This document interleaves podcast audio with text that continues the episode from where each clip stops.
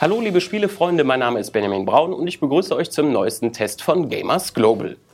Diesmal habe ich mich für euch in die antike griechische Götterwelt begeben und in Immortals Phoenix Rising Cerberussen, Minotauren und anderen mythischen Wesen gepflegt eins aufs Maul gegeben. Ob die Mixtur aus Assassin's Creed Odyssey, Combo-Prüglern wie Devil May Cry oder ein bisschen The Legend of Zelda sein Geld wert ist, erfahrt ihr im Folgenden. Über die Story von Phoenix Rising gibt es eigentlich gar nicht so viel zu erzählen. Ihr selbst spielt den wahlweise weiblichen oder männlichen Phoenix, der den Göttern im Kampf gegen den wiedererstarkten Dämon Typhon helfen muss. Das Spiel macht sich dabei die griechische Mythologie in jedweder Hinsicht zunutze, von den Charakteren bis hin zu den Fähigkeiten, nimmt die komplexe Götterwelt einerseits ernst, zieht sie aber gleichzeitig ständig durch den Kakao. Das fängt schon mit der Art des Storytellings an, bei der Göttervater Zeus und Prometheus als Erzähler fungieren. Ist Prometheus dabei der seriöse Geschichtenerzähler, lässt Zeus praktisch nur suffisante Kommentare los und rechtfertigt etwa die von ihm bestimmte Zwangsheirat von Liebesgöttin Aphrodite, die er nur mit den besten Absichten durchgesetzt habe. Da trifft nicht jeder Spruch ins Schwarze, aber Zeus launige Art hat mich immer wieder mal zum Schmunzeln gebracht. Humor ist Entwickler Ubisoft Quebec aber generell wichtig und ist teils auch passend zum entfernt an Breath of the Wild erinnernden Comic-Look und mehr oder minder typischen Disney-Slapstick angepasst. Wenn Phoenix etwa Münzen für den Charakterfortschritt verdient, kriegt der Held selbige auch mal wuchtig an die Stirn geknallt oder reckt den Daumen nach oben, wenn er gerade eine Verbesserung für Ausrüstung oder Fähigkeiten freigeschaltet hat. Nun lass diese Gefühlsduseleien und komm zu dem Punkt, wo was passiert. Na schön. Das ist schon viel besser. Aber damit bin ich auch schon bei der spielerischen Seite angekommen. Phoenix Rising versetzt euch in eine offene Spielwelt, in der euch deutlich weniger enge Grenzen als etwa in Assassin's Creed gesetzt werden. Nach dem etwa einstündigen Prolog, in dem ihr eure Basis bei Helfer Hermes freischaltet, könnt ihr beinahe nach Belieben in die verschiedenen Weltteile vordringen.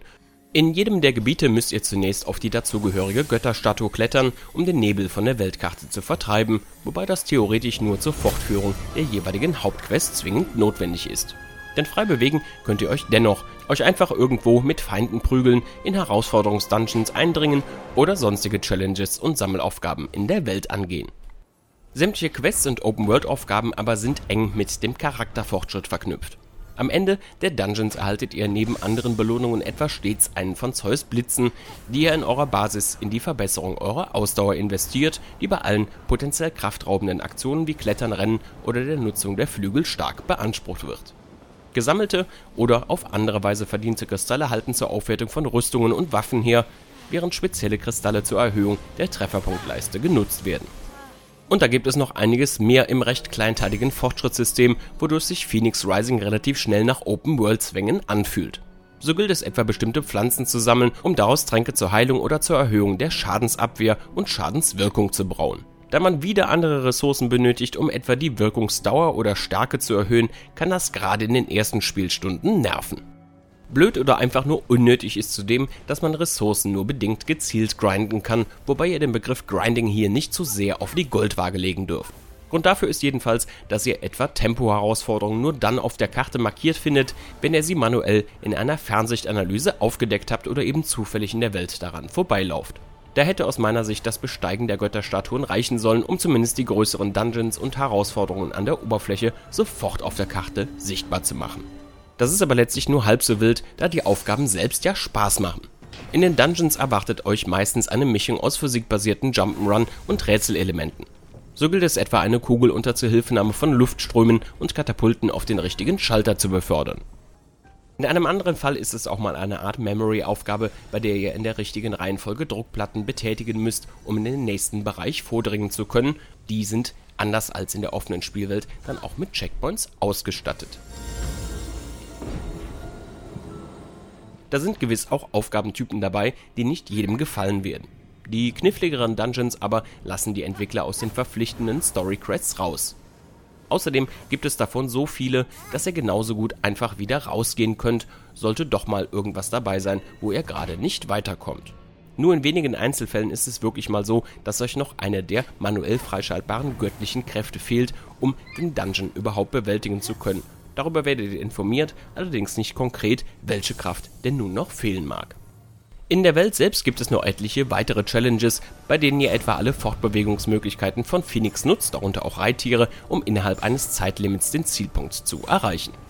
In anderen gilt es auch mal, einen ferngesteuerten Pfeil durch eine Reihe von Ösen zu steuern und schließlich am Ende eine Schale in Brand zu setzen, um die Belohnung zu kassieren.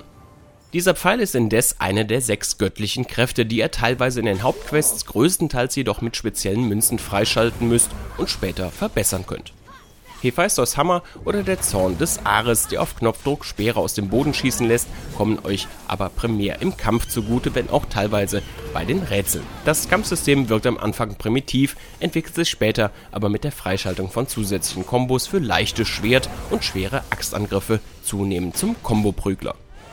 Die Spielbalance kann dabei recht stark schwanken, da ihr praktisch in jedem Weltteil auch besonders starken legendären Monstern oder einfach Feindtypen begegnen könnt, die ohne bestimmte Charakterfortschritte zunächst nur schwer zu knacken sind.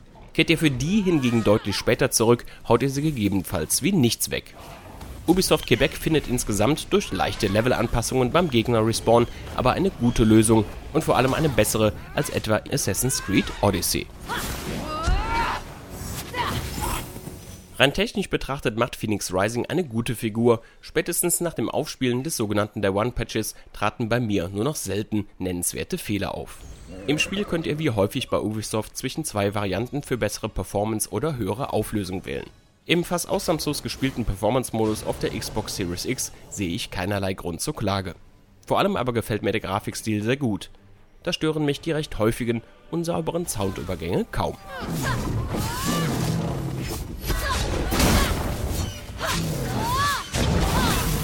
Und damit möchte ich zu meinem persönlichen Fazit kommen. Bei der Preview-Session vor einigen Wochen hatte ich eine noch höhere Wertung für Phoenix Rising für möglich gehalten. Denn mit den spektakulären Kämpfen, den coolen Fähigkeiten und Gadgets, die im Kampf genauso zur Geltung kommen, hatte ich damals genauso viel Spaß wie jetzt. Und auch das launige Storytelling mit Zeus und Prometheus unterhält mich gut. Es gibt zwei Gründe, weshalb es für mich am Ende nur ein gutes Spiel geworden ist.